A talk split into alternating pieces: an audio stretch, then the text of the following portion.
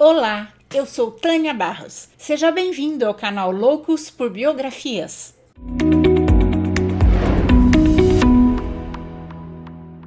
Hoje vamos conhecer um pouco da vida e da obra de Augusto Malta, um dos fotógrafos mais importantes do Brasil no final do século XIX início do século XX. Seu trabalho como fotógrafo oficial do Distrito Federal Rio de Janeiro na época, de 1900 a 1936, permitiu criar um acervo significativo que documenta as transformações pelas quais passou a capital do Brasil, Rio de Janeiro na época inclusive o Carnaval Carioca, que ele registrou até meados dos anos 40. Augusto César Malta de Campos nasceu em Mata Grande, Alagoas, no dia 14 de maio de 1864. No final de 1888, desembarcou no Rio de Janeiro e em 1889 participou dos eventos da Proclamação da República, tendo sido um dos signatários do termo de juramento lido na Câmara Municipal do Rio de Janeiro, que dava posse ao governo provisório republicano de Marechal Deodoro.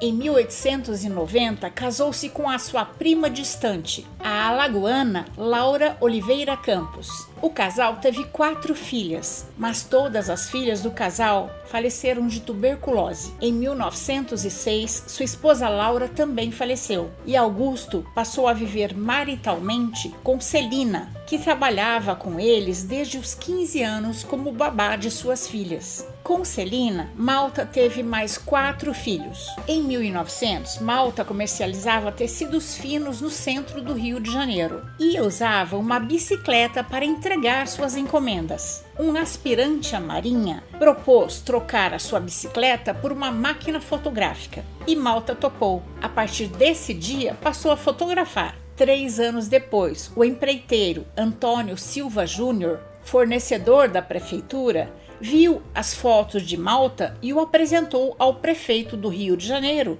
Pereira Passos que estava promovendo uma grande reforma urbana na cidade, que ficou conhecida como Bota Abaixo, e precisava de um fotógrafo para registrar as obras e os imóveis a serem desapropriados posteriormente para pagamentos de indenizações. Em junho, pelo Decreto Municipal 445, Augusto Malta foi nomeado fotógrafo da Prefeitura do Rio de Janeiro. O cargo foi criado para ele Malta passou a documentar a radical mudança urbanística promovida pelo prefeito Pereira Passos, como a implantação dos bondes elétricos, a iluminação pública, a inauguração da Avenida Central, hoje Avenida Rio Branco, e em 12 de outubro de 1931, a inauguração da estátua do Cristo Redentor. Ele também registrou imagens da vida cotidiana, a arquitetura, as alterações urbanísticas, como as primeiras favelas, as manifestações culturais como o carnaval,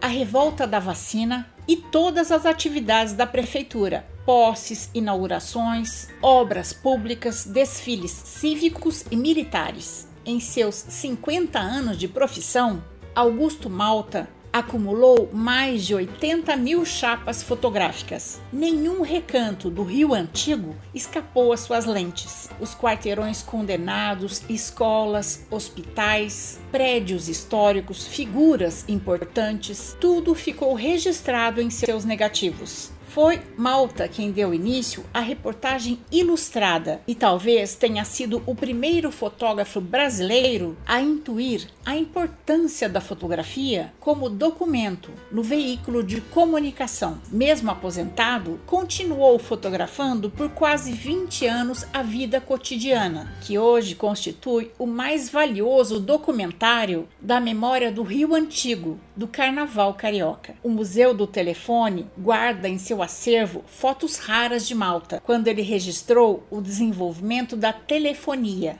e o dia a dia das telefonistas no início do século no Rio de Janeiro. A maior parte do acervo fotográfico de Augusto Malta encontra-se no MIS, Museu da Imagem e do Som, no Rio de Janeiro. Augusto César Malta de Campos faleceu dia 30 de junho de 1957 no Rio de Janeiro de insuficiência cardíaca e foi sepultado no cemitério do Caju. Essa é a nossa história de hoje. Eu espero ter contribuído para que seu dia tenha momentos muito agradáveis. Mas antes de terminar, eu gostaria de agradecer aos apoiadores deste canal. E se você também puder e quiser apoiar o canal, você pode apoiá-lo pelo Catarse ou pelo botão Valeu Demais ou Seja Membro no YouTube, porque o Spotify ainda não monetiza no Brasil. E também não esqueça de deixar seu like, fazer seu comentário, dar cinco estrelas no Spotify para ajudar o canal a crescer. Vamos incentivar a cultura em nosso Brasil. Encontro vocês na próxima história. Até mais!